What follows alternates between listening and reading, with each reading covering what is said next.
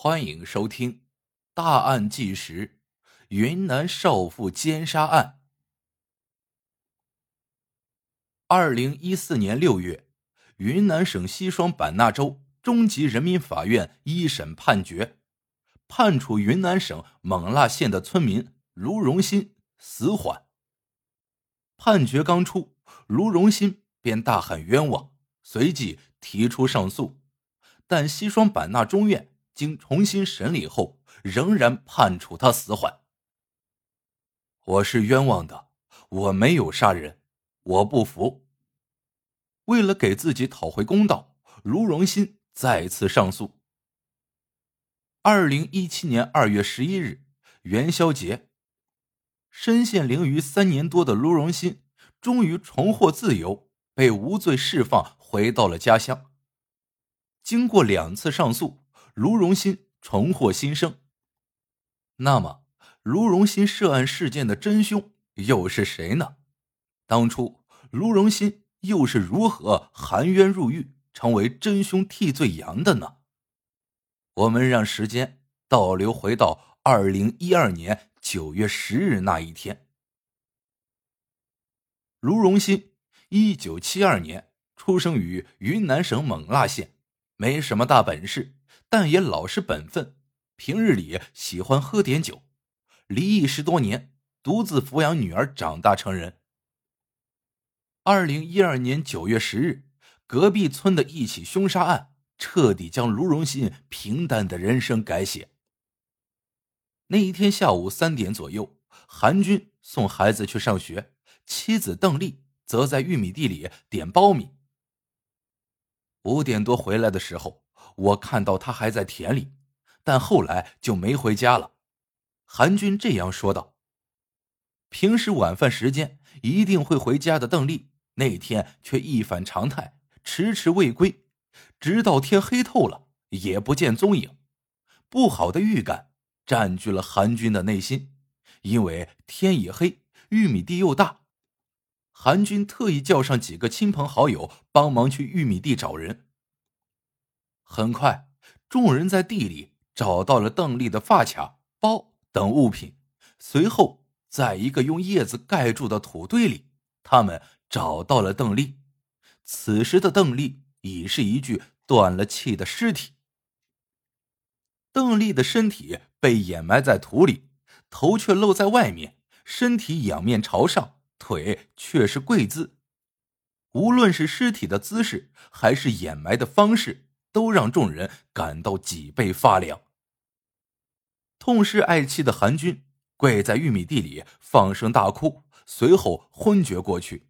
随行的人拨打了报警电话，当地警方接到报警后，迅速赶到现场处理尸体和勘查现场。警方将邓丽的尸体移出土堆，发现她的上衣消失不见，下身的裤子也被拖至脚踝处。明眼人一看便知，他死前被凶手侵犯了。法医检验发现，邓丽的脖颈上有伤痕，头部也有两处呈 Y 形的伤口，死因是机械性窒息死亡。毫无疑问，邓丽是死于谋杀。杀她的人是谁呢？又是出于什么动机呢？是偶然事件，还是蓄谋已久？警方走访中得知，邓丽容貌和身段都比较出众，是附近几个村子里出了名的美女。丈夫韩军靠修摩托车为生，二人结婚多年，感情一直很好，几乎没吵过架、红过脸。他性子慢，话也不多，不可能和别人结仇。我们本身不会怀疑哪一个。韩军告诉办案人员，妻子邓丽。性格内向，不爱与人打交道，如非必要，几乎不同外人说话，不存在与人结怨的可能性。凶手是谁？对于这个问题，其他人和韩军一样毫无头绪。命案发生后的第三天，卢荣信被警方传唤。那天我一直在喝酒，晚上八点多。听别人说隔壁村子里死了人，是个年轻的女人。第二天，我还在人堆里看了会儿现场。第三天，警方就把我叫去了，让我把上衣和裤子都脱了。据罗荣新回忆，案发当天，他一直在村里喝酒，压根儿没去过隔壁村。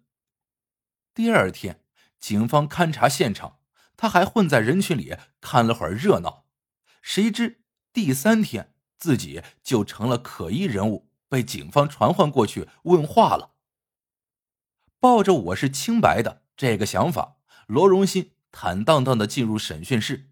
可接下来的种种说不清，让他从可疑人物变成了真凶。当时，警方给罗荣新做身体检查，发现他的脸上、身上竟有二十八处之多的伤痕。关键是，罗荣新对于这些伤痕怎么来的？给不出一个像样的答案，我也不清楚我的伤怎么来的。罗荣新的这句话，警方自然不信，反而认为这些事是他作案时造成的。于是，警方将其列为重点怀疑对象，展开了新一轮调查。很快，警方便查出一个重大发现：命案现场的一把锄头上有卢荣新的。DNA，这把锄头是邓丽干农活用的，也是凶手用来挖土坑埋尸体的。上面出现了卢荣新的 DNA，任谁都会怀疑他就是凶手。就这样，卢荣新被警方正式批捕。不可能，他不可能做这种事，也没有时间。卢荣新被逮捕后，家人四处打听他当天的活动轨迹。从多位村民口中得知，卢荣新压根儿没有离开过自己村子。要过去玉米地，就要穿过三四百米的香蕉林，再趟过一条一米多宽的河沟。那天又是涨水，咋可能过去？卢荣新的哥哥认为，光河沟这一点足以给弟弟洗清冤屈。因为按照当天的情况，卢荣新来回那两个村子的途中，一定会搞得满身污泥，不可能又干干净净的回到村子里继续喝酒。卢荣新的哥哥说道：“哪有可能还穿着之前的衣服干干净净的回来的？不可能，一定没去过。”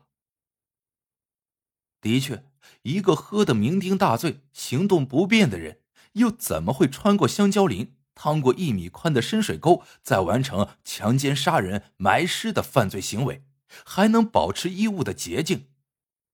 细想一下，卢荣新的确不具备作案时间和条件。然而，卢荣新家人的抗议，在警方看来只是瞎折腾，在他们看来，卢荣新就是真凶，不容置疑。没多久，卢荣新。便因故意杀人罪和强奸罪被判处死刑，缓期两年执行。卢荣新被定罪，是因为他承认自己的犯罪行为，承认自己杀了人。可判决下来后，他又上诉了，因为他说自己是冤枉的，签字认罪是被逼无奈，不是自愿的。人不是我杀的，我没做过，我是清白的。卢荣新为什么说自己是被迫签字呢？是他在撒谎，还是另有隐情呢？